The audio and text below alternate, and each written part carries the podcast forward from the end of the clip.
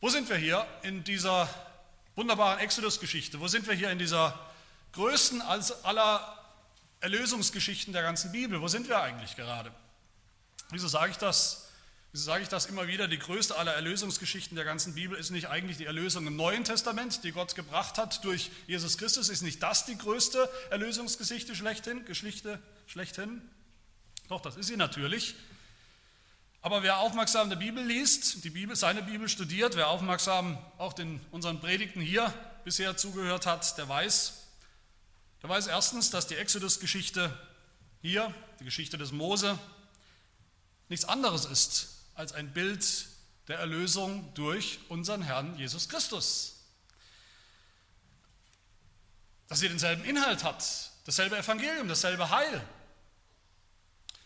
Und er weiß zweitens dann von der anderen Seite betrachtet, dass die Erlösung, die Jesus Christus gebracht hat, viel später, als er kam auf die Welt, dass diese Erlösung durch Jesus Christus beschrieben wird in der Bibel im Neuen Testament als ein zweiter und vollkommener Exodus, der Auszug aus dem Sklavenhaus unserer Sünde.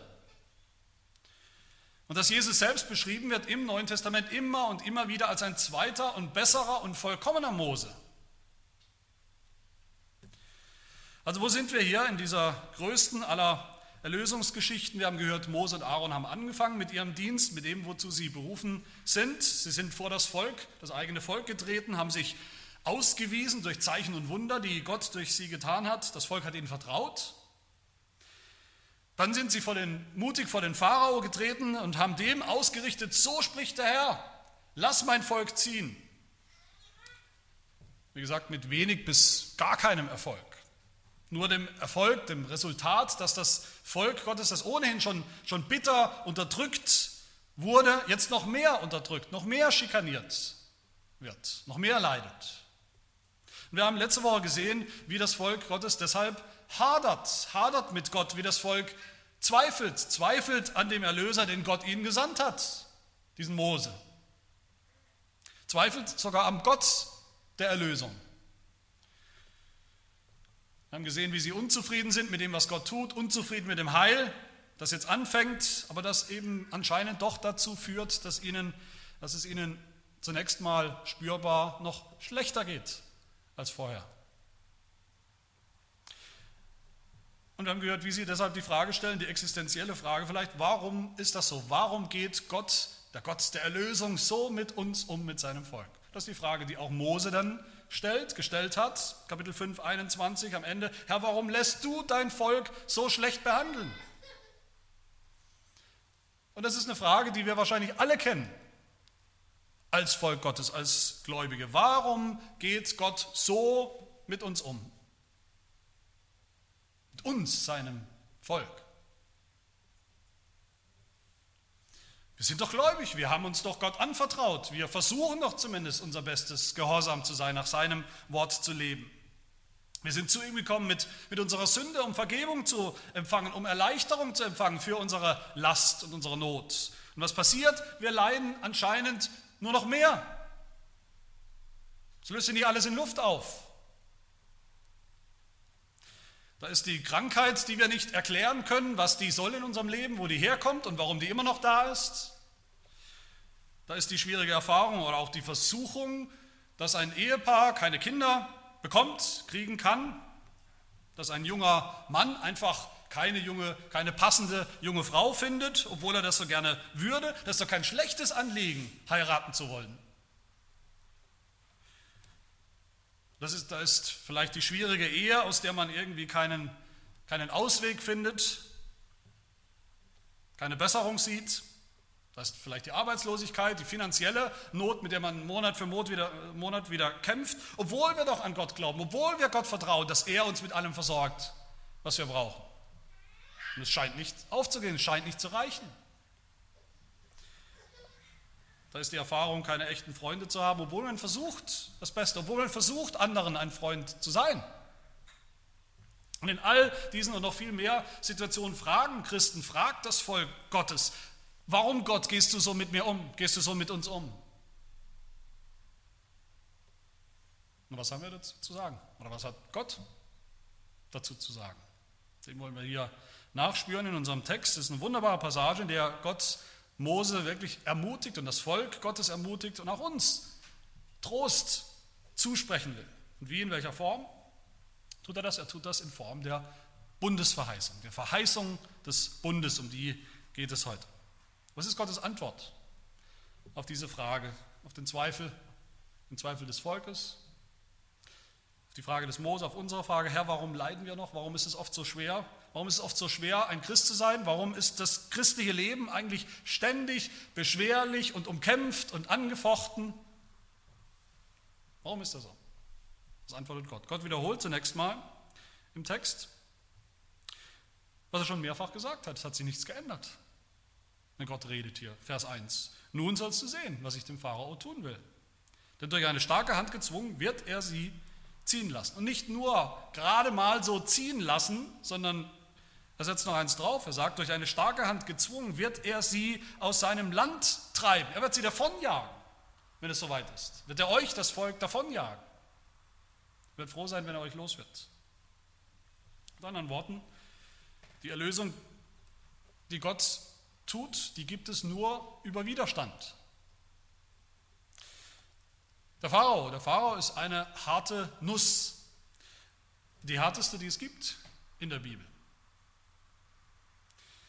Der schlimmste denkbare Feind für das Volk Gottes, für Gott selbst, weil er, wie wir immer wieder hören und, und, und gesehen haben, weil er der Satan höchstpersönlich ist.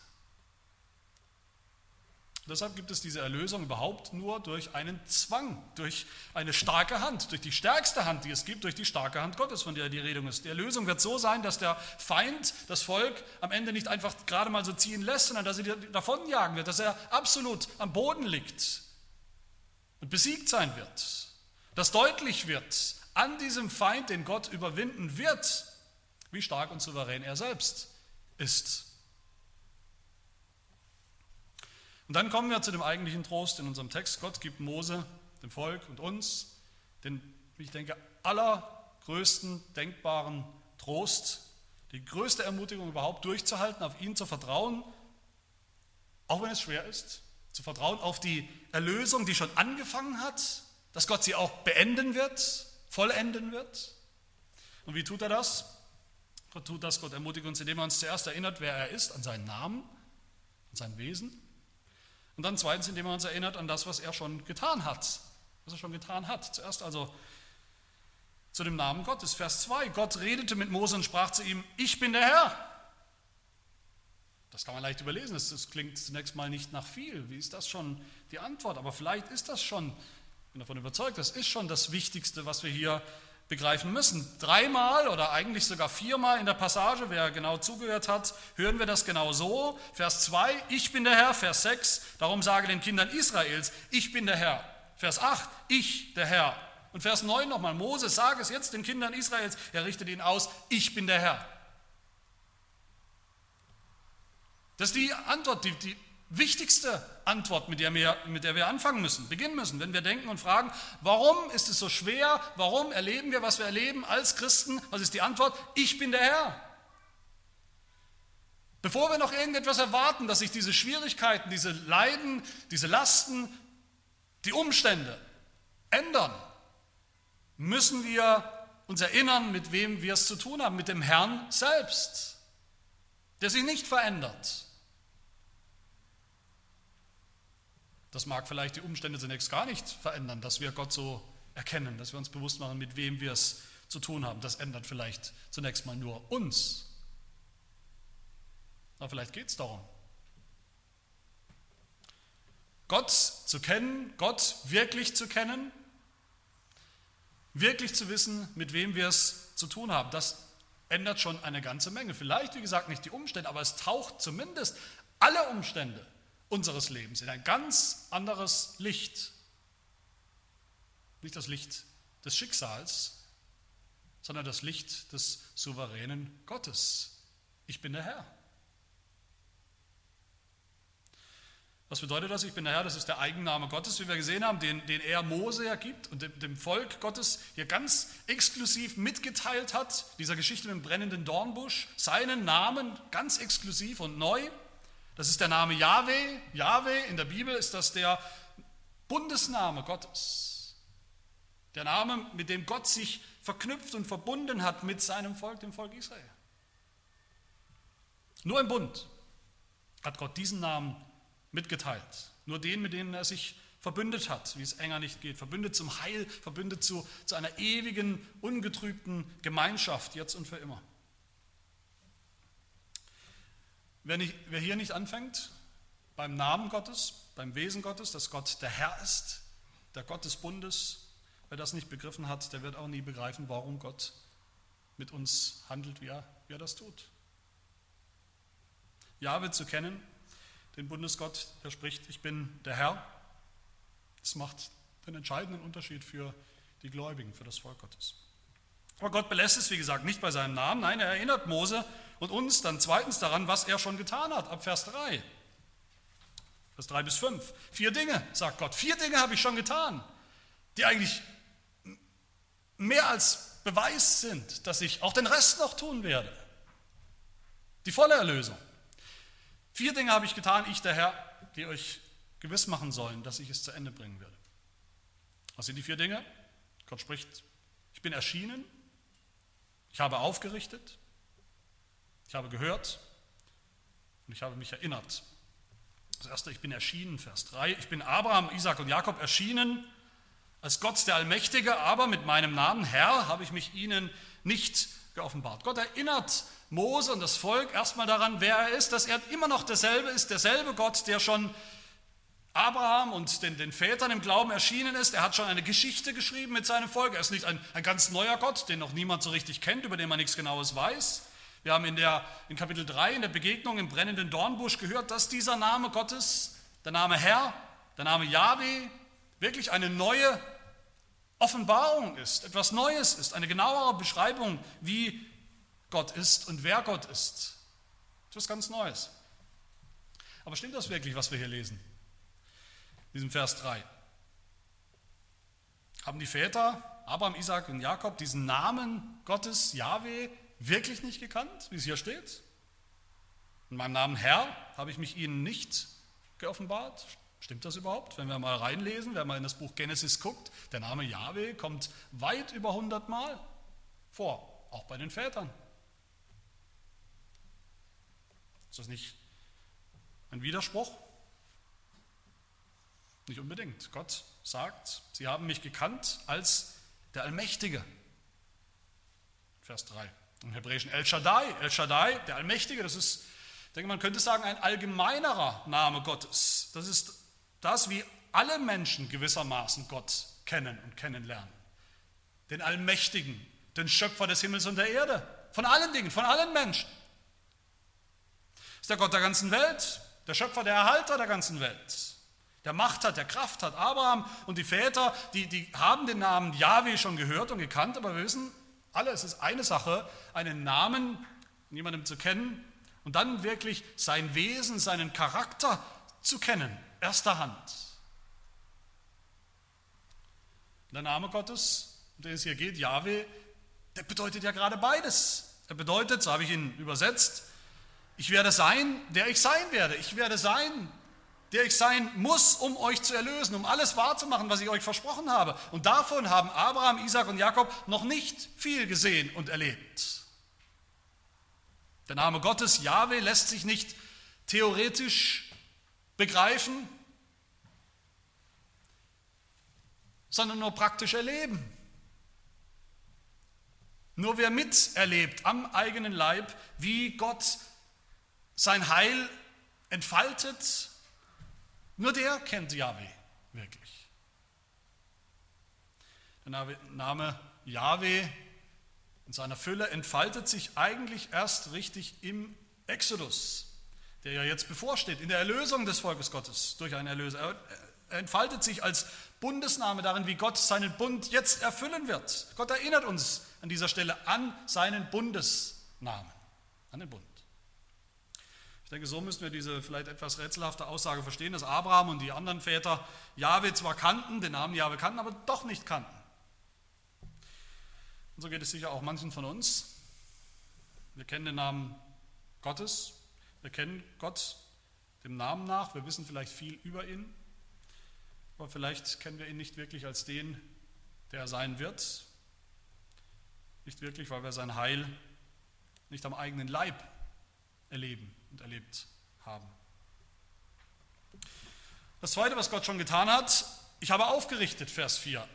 Ich habe meinen Bund mit ihnen aufgerichtet, dass ich ihnen das Land Kanaan geben will, das Land ihrer Fremdlingenschaft, in dem sie Fremdlinge gewesen sind. Nicht nur hat Gott schon eine, eine lange Geschichte geschrieben mit Abraham, er hat sogar mit Abraham einen Bund geschlossen. Den wichtigsten Bund der ganzen Bibel. Den Gnadenbund, wie er auch heißt.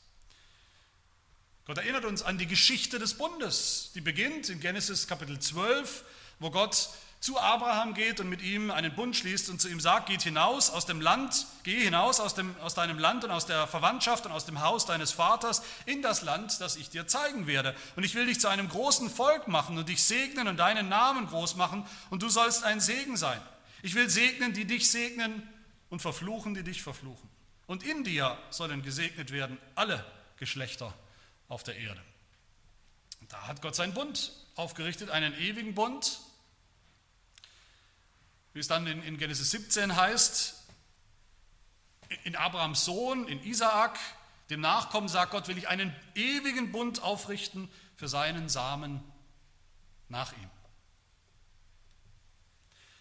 Das heißt, Jahwe ist nicht nur der, der, Gott des Bundes mit Abraham, damals vor langer, langer, langer Zeit, sondern Gott ist der Gott des ewigen Bundes. Gott hat einen ewigen Bund geschlossen und aufgerichtet. Einen Bund, der niemals hinfällig wird, der niemals irrelevant wird, der niemals obsolet wird, der niemals aufhört, der niemals gebrochen werden kann.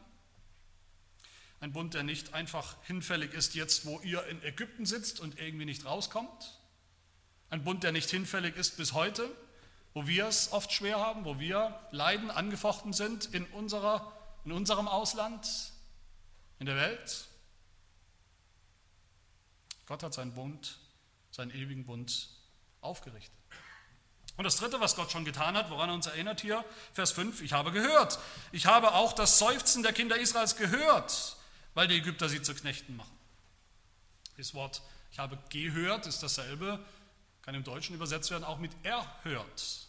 Gott hat nicht, ist der Gedanke ja, Gott hat nicht aus der Ferne davon gehört, dass da irgendwas schief läuft mit seinem Volk, er ist kein tatenloser Zuschauer, der sagt, ich kann zwar nicht viel machen, aber ja, ich habe das mitbekommen.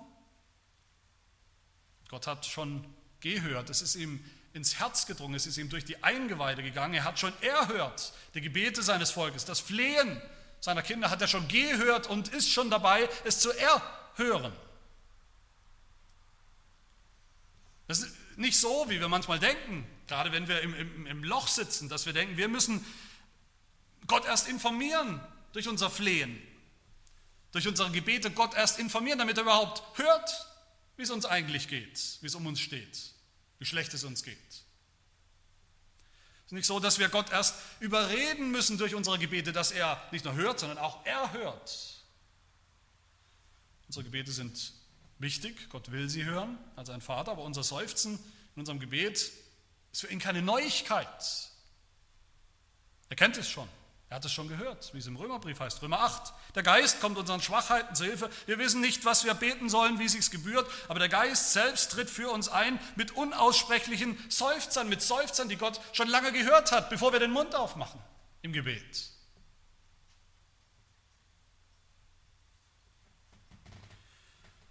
Gott kennt unsere Unterdrücker, Gott kennt unsere Lasten, unsere Feinde, Gott kennt unser Leid, Gott hört unser Seufzen, unser Ächzen, er hat es schon erhört.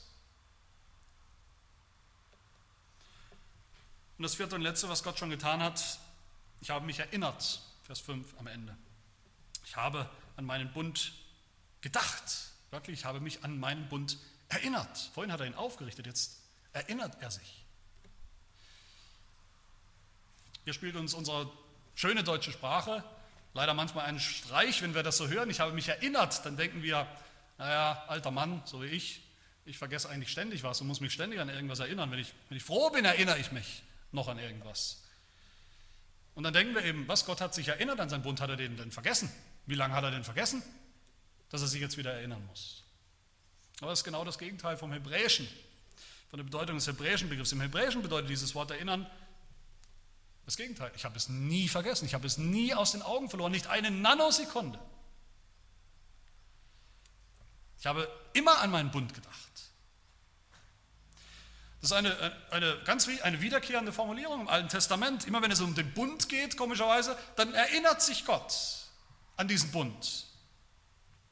Und jedes Mal, wenn wir es lesen, das könnt ihr mal nachverfolgen, also jedes Mal, wenn wir lesen im Alten Testament, Gott erinnerte sich an seinen Bund, Gott gedachte an seinen Bund, ist er kurz davor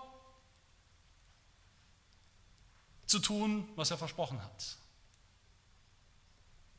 etwas wahr etwas Neues zu tun, etwas Großartiges zu tun, sein Heil eine wichtige Stufe voranzutreiben. Jedes Mal, wenn er spricht, ich habe mich erinnert an meinen Bund. Gott erinnert sich an seinen Bund, weil er ihn niemals vergessen könnte. Er muss auch nicht von uns daran erinnert werden, Gott, da war doch noch was, du hast uns doch was versprochen, du hast doch einen Bund geschlossen. Gott erinnert sich selbst daran, wegen seiner eigenen Treue, Bundestreue und um auch selbst diesen Bund zu erfüllen aus eigener Kraft, erinnert er sich daran. Meine Lieben, in diesen Dingen, da sehen wir, wie wichtig der Bund ist. Gott erinnert Mose und das Volk und uns an seinen Namen, den Bundesnamen Yahweh, und erinnert Mose, das Volk und uns an seine Bundestaten, wie er den Bund aufgerichtet hat und sich erinnert, daran gedenkt. Jeden Tag. Das zeigt uns, wie wichtig der Bund ist. Der Bund ist die wichtigste Sache in der Bibel. Die wichtigste Wirklichkeit, die wichtigste Realität, die wichtigste Kategorie. Kann jeder sehen, der sich mal die Mühe nimmt, einfach die Bibel aufzuschlagen, mal zu verfolgen, wie die Bibel und wo die Bibel von Bund spricht, von Anfang bis zum Ende. Ohne den Gedanken des Bundes verstehen wir in der Bibel, in dem, was Gott tut, überhaupt nichts. Ohne den Bund verstehen wir nicht, wieso Gott überhaupt irgendetwas und irgendjemanden geschaffen hat, wieso er Adam und Eva, wieso er den Menschen geschaffen hat, ohne den Gedanken des Bundes. Keine Ahnung. Ohne Bund verstehen wir nicht, wie Gott uns, den Menschen, erlösen will, erlösen wird. Ohne Bund verstehen wir Gott nicht, Jahwe, wer er ist, als Bundesgott. Ohne Bund verstehen wir das Evangelium nicht. Hier sehen wir das in diesem Kapitel. Das Evangelium ist der Bund. Das Evangelium ist die Verheißung, ist das Versprechen, das Gott gegeben hat im Bund. Was ist das Versprechen? Also man, man, wirft das gerne rum in, in Gemeinden, in der christlichen Landschaft, Bundesverheißung, Bundesverheißung. Was ist sie ganz konkret? Was ist das Versprechen, das Gott Abraham gegeben hat? Was hat Gott Abraham versprochen? Und durch ihm, dem Volk und uns? Zwei Dinge, ganz einfach. Einen Nachkommen, und ein Land. Gott hat viele Nachkommen versprochen im Bund. Dem Abraham, dem Isaak, dem Jakob, dem Josef, dem Mose, immer wieder Nachkommen. Söhne, männliche Söhne, Söhne der Verheißung versprochen, noch und nöcher. Aber in all den Nachkommen blieb doch, hat etwas gefehlt und blieb gleichzeitig die Hoffnung, dass am Ende einer kommen wird, ein Nachkomme, der das Volk erlösen wird, indem die Verheißung Gottes zum Ziel kommen wird. Ein Erlöser wie Mose, nur eben besser, vollkommen. Das ist der erste Teil der Verheißung. Und dann, wohin soll er sie befreien und erlösen, dieses Volk Gottes? Wohin soll er sie führen? Er soll sie in die Freiheit führen. In welche Freiheit? In die Freiheit der Kinder Gottes, der Söhne Gottes, in die Freiheit von, von allen Feinden, in die Freiheit von allen Unterdrückern, von allem Leid, in die Freiheit vom Teufel, von der Welt, von unserem sündhaften Fleisch in ein freies Land, in ein verheißenes Land, das Land Kanaan, das Land, in dem Milch und Honig fließen, das Himmelreich. Wie es hier heißt in Vers 7 und 8, ich will euch als mein Volk annehmen und will euer Gott sein und ihr sollt erkennen, dass ich der Herr, euer Gott bin, nochmal der Bundesname, der euch aus den Lasten Ägyptens herausführt und ich will euch in das Land bringen, um dessen Willen ich meine Hand zum Schwur erhoben habe, zum Bundesschwur dass ich es Abraham, Isaac und Jakob gebe, das will ich euch zum Besitz geben, ich der Herr. Das ist das Evangelium. Das Evangelium des Bundes von dem Samen, dem Verheißenen und von dem verheißenen Land. Ohne diesen Bund verstehen wir die, die Erlösung nicht, ohne den Bund verstehen wir den Erlöser nicht, dass er kommen musste als ein Stellvertreter, als ein Bundesoberhaupt, Wie Adam am Anfang, nur eben besser, vollkommen. Ohne den Bund verstehen wir nicht, für wen eigentlich der Messias, Jesus Christus, der Erlöser, gekommen ist, nämlich für das Bundesvolk, um es zu erlösen. Ohne Bund verstehen wir auch nicht, wer wir eigentlich sind als Gläubige, nämlich Mitglieder des Volkes Gottes, des einzigen Bundesvolks, das Gott je hatte. Ohne Bund verstehen wir auch die Zeichen nicht, die Gott in der Geschichte, in der Bibel seinem Volk immer wieder gegeben hat. Die Zeichen des Bundes, die so zentral sind im Verhältnis zwischen Gott und seinem Volk. Im Alten Testament die Beschneidung als Zeichen, als Aufnahme in das Bundesvolk. Und das Passa als ein Bundesmahl. Und dann im Neuen Testament Nachdem Jesus Christus kam, nachdem diese Zeichen schon erfüllt waren und wurden in ihm, in ihm dem Mittler des neuen Bundes, sind die Zeichen, die Taufe als sichtbares Zeichen der Aufnahme in den Bund und das Herrnmahl, das Abendmahl als Mahl des Bundes. Wir werden ja gleich als Gemeinde miteinander das Herrnmahl feiern. Gibt es einen besseren Text, eine bessere Geschichte als Exodus 6? als, als Grundlage und als Ermutigung auch für das Herrnmal. Ich glaube nicht, Gott erinnert uns hier an seinen Bund, den ewigen Bund, dem er uns versprochen hat, seinen Nachkommen, seinen verheißenen Nachkommen, unseren Herrn Jesus Christus, den Erlöser, und das verheißene Land. Nicht Ägypten, nicht die gefallene Welt, in der wir leben, dass alles hier einfach ein bisschen besser wird, sondern das himmlische Jerusalem selbst. Den Himmel selbst. Und die Zeichen, Brot und Wein, das sind uns sichere Zeichen, dass Gott, dass Jahwe, der Gott des Bundes, sein Versprechen auch einlösen wird, dass er unseren Exodus, den er schon begonnen hat, auch durchführen wird bis zum Schluss. So sicher wie er zugreifen und, und, und essen und trinken, so sicher wird er das tun. Aber natürlich wissen wir, es gibt immer zwei mögliche Antworten auf den Bund auf das, was Gott zusagt und verspricht im Bund, die uns hier deutlich vor Augen gestellt werden, auch gleich im Herrnmal übrigens deutlich vor Augen. Es gibt immer zwei mögliche Antworten oder Reaktionen auf die Bundeszeichen, auf die Sakramente, auf die Taufe, auf das Herrnmal, das wir gleich zu uns nehmen werden. Es gibt immer zwei Möglichkeiten, nämlich Unglauben oder Glauben. Beide Reaktionen sehen wir in unserem Text in der Geschichte, ich will noch kurz zum Schluss darauf eingehen. Wir sehen zuerst die Antwort des Unglaubens, vor allem beim Volk, Volk Gottes, Vers 9. Mose sagte dies alles, was wir gehört haben, sagte dies alles, diese wunderbare Erinnerung und Grundlage dafür, dass wir wirklich fest glauben dürfen und können, Gott wird es tun bis zum Ende. Er erinnert sie an den Gott des Bundes und erinnert sie an die Bundesverheißung. Und dann hören wir, Vers 9, sie aber hörten nicht auf ihn vor Missmut und harter Arbeit. Wörtlich steht da für Missmut wegen ihres zerbrochenen Geistes. Sie hatten einen zerbrochenen Geist. Das kann in der Bibel positiv sein. Es gibt Stellen, wo das positiv ist, einen zerbrochenen Geist zu haben, wo, wo, es einen Menschen beschreibt, der einfach innerlich zerbrochen ist über seine eigene Sünde, seine eigene Sündhaftigkeit, wie Psalm 51 natürlich. Die Opfer, die Gott gefallen, sind ein zerbrochener Geist, ein zerbrochenes und zerschlagenes Herz wirst du, o oh Gott, nicht verachten. Da ist das positiv, aber hier ist das nicht der Fall. Das Volk Gottes, die sind nicht zerbrochen an dieser Stelle wegen ihrer eigenen Sünde. Darum geht es gar nicht, das erkennen sie an dieser Stelle gar nicht. Sie sind zerbrochen, ihre Hoffnung ist zerbrochen, sie sind demoralisiert, sie sind entmutigt, sie haben jede Hoffnung verloren. Sie sind nicht voller Glauben, sie sind voller Enttäuschung. Enttäuschung von Gott, Enttäuschung von Mose und Aaron, dem, dem auserwählten Erlöser und Befreier. Und deshalb hören sie nicht auf das, was Mose ihnen zu sagen hat, im Namen Gottes natürlich. Sie hören nicht, heißt es dann weiter, wegen der harten Arbeit.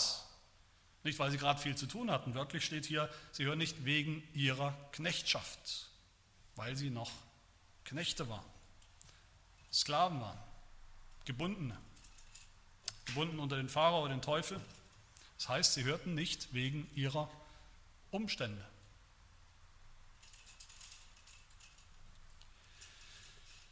Und das ist eine teuflische Kombination. Sie haben die Hoffnung auf Gott verloren einerseits und gleichzeitig schauen sie nur auf ihre eigenen momentanen Umstände. Und die sind nicht gut. Sie glauben vielleicht gerade noch an Gott, den Allmächtigen, dass er irgendwo da ist, der El Shaddai, der Gott der ganzen Welt, der Schöpfer des Himmels und der Erde. Aber kennen Sie wirklich Yahweh an dieser Stelle? Yahweh, den Bundesgott? Sie haben nicht gelernt, bei all dem, was Sie schon erlebt haben, haben Sie nicht gelernt, verheißungsorientiert zu leben. Vorauszuschauen auf das, was Gott Ihnen versprochen hat. Sie schauen nur auf das Hier und Jetzt und heute, auf Ihre Umstände. Sie haben nicht kapiert, dass das Evangelium gerade nicht abhängig ist von unseren Umständen, den Umständen, in denen wir gerade stecken, dem Leid, den Lasten, die wir zu tragen haben. Das Evangelium gilt ja gerade trotz unserer Umstände, sonst wäre es ja kein Evangelium.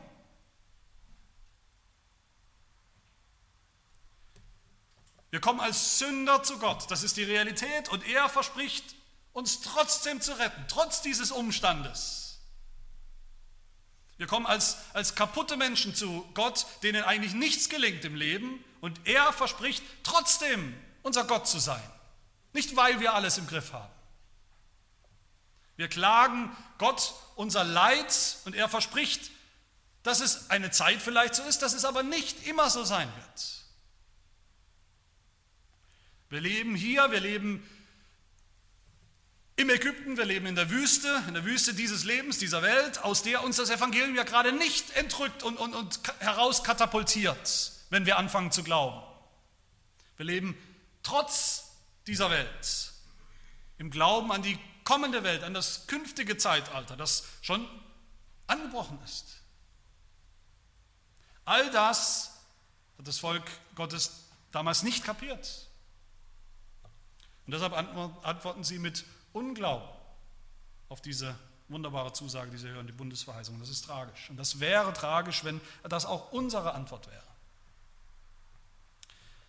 Wenn wir hier und heute neu diese Bundesverheißung hören, gehört haben, auch wenn wir sie gleich sehen und schmecken, diese Bundesverheißung Gottes im Herrn mal. Gerade hier, mein Lieben, hier wollen wir nicht dem Beispiel des Volkes Gottes folgen. Das ist ja die Absicht dieser Geschichte hier, dass wir hier ein Negativbeispiel haben, wie wir nicht sein sollen. Da sagt es der Apostel Paulus in 1. Korinther 10, da sagt er, unsere Väter, Vorgänger, die wir hier auch sehen, die sind durchs Meer gezogen, die wurden auf Mose getauft, sie haben dieselbe geistliche Speise getrunken, äh, gegessen und denselben geistlichen Trank getrunken. Auch ihnen wurde Christus vor Augen gestellt in der Bundesverheißung, aber dann heißt es 1. Korinther 10, an der Mehrzahl von ihnen hatte Gott kein Wohlgefallen, sie wurden nämlich in der Wüste niedergestreckt. Diese Dinge aber sind zum Vorbild für uns geschehen, damit wir nicht nach dem Bösen begierig werden, so wie jene begierig waren. Zum, zum Negativvorbild für uns, damit wir, wie Paulus sagt, keine Götzendiener werden, die unzufrieden sind mit Jahwe und deshalb am besten einen anderen Gott wollen. Die, die, die Unzucht treiben, womit Unzucht treiben? Unzucht, indem wir ins, in, uns in unserem Ägypten zu Hause fühlen, uns assimilieren, uns anpassen in unserer Welt, in der wir leben. Damit wir nicht Christus versuchen, sagt Paulus, damit wir nicht murren gegen Gott, so wie auch etliche von ihnen murrten und durch den Verderber umgebracht wurden. Und dann zieht Paulus das Fazit für uns heute. Er sagt, alle diese Dinge aber, die jenen widerfuhren, sind Vorbilder und sie wurden zur Warnung für uns aufgeschrieben, auf die das Ende der Weltzeiten gekommen ist. Und das wollen wir hören hier in diesem Text, diese Warnung. Und wollen mit Glauben antworten auf den Gott des Bundes, auf die Verheißung des Bundes. Wir, die wir gleich zum Tisch kommen, wo wir sehen und schmecken, dass Gott seinen Bund aufgerichtet hat, dass er sich erinnert, dass er sich erinnert und gedenkt jeden Augenblick unseres Lebens, dass wir leben hier, hier in dieser Welt, mitten in der Wüste, mitten im Leiden, er erinnert sich immer. Er hört uns immer. Ja, wo wir sehen sogar, dass das verheißene Land schon vor uns steht, die, die Tür schon weit offen steht. So wie Jesus sich gefreut hat und gesagt hat beim, beim letzten Abendmahl, er wird dieses Mahl nicht mehr mit uns essen, bis er es aufs Neue mit uns essen wird. Wo? Im Land, im verheißenen Land, in meines Vaters Reich, im Himmelreich. Und auch wer noch nicht zum Tisch des Herrn kommt, weil er noch nicht seinen Glauben bekannt hat, auch die Kinder, auch sie sollen jetzt schon im Glauben antworten. Auf das Evangelium, auf Gottes Zusage. Aber Gott sei Dank sehen wir hier zum Schluss auch die Antwort des Glaubens. Das sehen wir bei Mose. Das überrascht euch vielleicht, wenn ich das so sage. Ist es nicht genau umgekehrt? Sehen wir nicht selbst bei Mose hier auch wieder Zweifel, vielleicht Unglauben? Gott wiederholt seinen Auftrag an Mose, als wäre nichts gewesen. Vers 11, geh hinein, sag dem Pharao, dem König von Ägypten, dass er die Kinder Israels aus seinem Land ziehen lassen soll. Das sind dieselben Worte wie vorher. Und die Antwort, Mose redete von dem Herrn und sprach, siehe, die Kinder Israels hören nicht auf mich, wie sollte denn der Pharao auf mich hören? Dazu habe ich noch unbeschnittene Lippen. Ist das jetzt Glaube oder Unglaube, der hier spricht bei Mose? Sicher wissen wir alle, das haben wir schon festgestellt, dass Mose nie, nicht der Schnellste war zu gehorchen, dass er immer wieder gut war für eine, für eine Ausrede, dass er oft schwerfällig war zu glauben, zu vertrauen, die ganze Biografie des Mose zeigt natürlich auch, dass er ein Sünder war. Aber alles, was wir hier lesen, müssen wir lesen immer wieder neu im Licht des Hebräerbriefs, der Mose ein ausgezeichnetes Zeugnis ausstellt. Aus einem Mann des Glaubens durch und durch. Hebräer 11 lesen wir, dass Moses immer vorzog, mit dem Volk Gottes Bedrängnis zu erleiden, anstatt den vergänglichen Genuss der Sünde in Ägypten zu haben dass er die Schmach des Christus für größeren Reichtum hielt als die Schätze, die in Ägypten waren. Denn er sah die Belohnung an und dann durch Glauben verließ er Ägypten, ohne die Wut des Königs, des Pharaos zu fürchten, denn er hielt sich an den Unsichtbaren, den Bundesgott, als sähe er ihn und als sähe er schon die Erfüllung seiner Verheißung. So hat Mose gehandelt und geglaubt Mose war ein Mann des Glaubens, trotz aller Unvollkommenheit, trotz aller Schwächen, trotz aller Sünden, die er auch hat. Und er hat ja recht, Mose hat ja recht, wenn er sagt hier, wenn schon die Kinder Israels, wenn schon das, dein eigenes Bundesvolk nicht auf mich hört, nicht auf dich hört, Gott, wie sollte dann der böse Pharao hören? Das ist ein Problem. Er hat auch recht, wenn er sagt, dazu habe ich noch unbeschnittene Lippen, das hat er erkannt. Wie alle guten Propheten in der Bibel, wie der Prophet Jesaja seine eigene Unzulänglichkeit, seine eigene Sünde erkannt hat bei seiner Berufung. Und das ist hier keine falsche Demut bei Mose wie vorher, wo er sagt, was er alles nicht kann, warum er so demütig ist und am besten gar nichts tut. Das ist hier echte Demut vor Gott und in all dem sehen wir, ist Mose mal wieder ein, ein Bild, ein Hinweis auf den Erlöser, der kommen musste,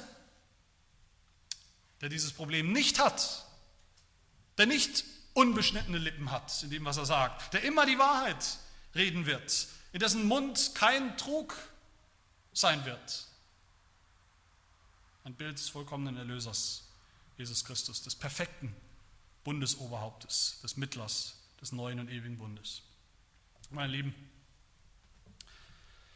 ich denke, das ist dann auch der Grund, der einzige Grund, warum wir hier in diesem Kapitel plötzlich so überraschend, ich habe das vielleicht auch gedacht, als ich das gelesen habe vorhin, warum wir hier überraschend diesen Stammbaum haben. Warum haben wir jetzt noch einen Stammbaum? Warum haben wir den mitgelesen? Was macht er überhaupt hier in diesem Kapitel? Wir wissen, ich hoffe, wir wissen, die Stammbäume der Bibel sind nicht zufällig oder unnütz.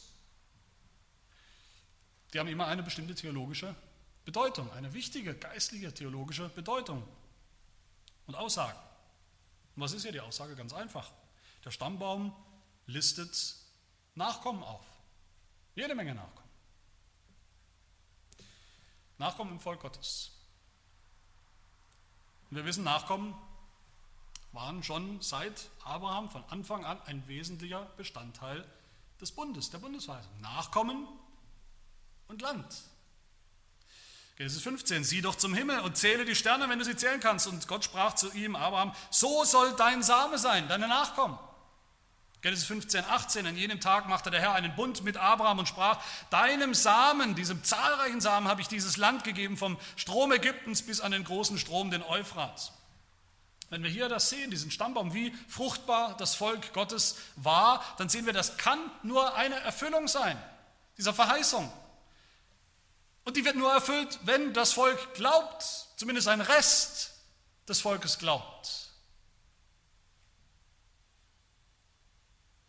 Und so stehen hier Mose und Aaron am Ende da, Vers 26, dass jener Aaron, jener Mose, zu dem der Herr sprach, führt die Kinder Israels aus dem Land Ägypten.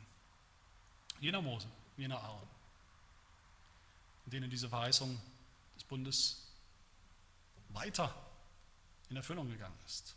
Sie sind Beispiele des Glaubens. Durch ihren Glauben wird die Verheißung erfüllt. Mose war ein Erlöser, ein Sohn der Verheißung und ein Bild des Sohnes der Verheißung, der kommen sollte und gekommen ist. Die Frage ist, welche Antwort geben wir heute? Wir haben das Evangelium gehört, das Evangelium des Bundes, von dem Gottesbundes, Jahwe, ich bin der Herr. Das Versprechen des Erlösers, dass Gott unser Seufzen gehört und erhört hat, uns davon befreien wird. Das Versprechen des Landes, des Landes Kanaan, dass das ein, ein geistliches Land ist, ein, ein Himmelreich ist, in das er uns führen wird und er ist schon dabei, auch wenn es sich manchmal nicht so anfühlt.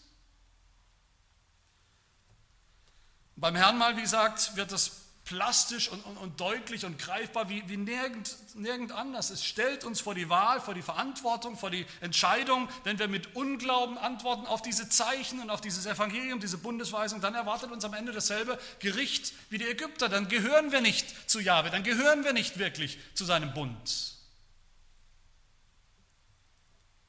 Aber wenn wir antworten mit echtem Glauben, dann gelten uns diese Dinge eben schon heute, mitten in dieser Welt, mitten im Leid, mitten in Ägypten. So sehr, dass wir schon Anteil haben an dem, was kommt, Anteil an der neuen Schöpfung, an der neuen Welt, dass wir schon heute den ganzen geistlichen Segen genießen dürfen, auch den Segen des Herrn Mahls, die Erfüllung der Bundesverheißung Gottes. Möge Gott uns das schenken, diesen Glauben, diesen Glauben, der all das erkennt und der all das ergreift. Amen. Lass uns beten.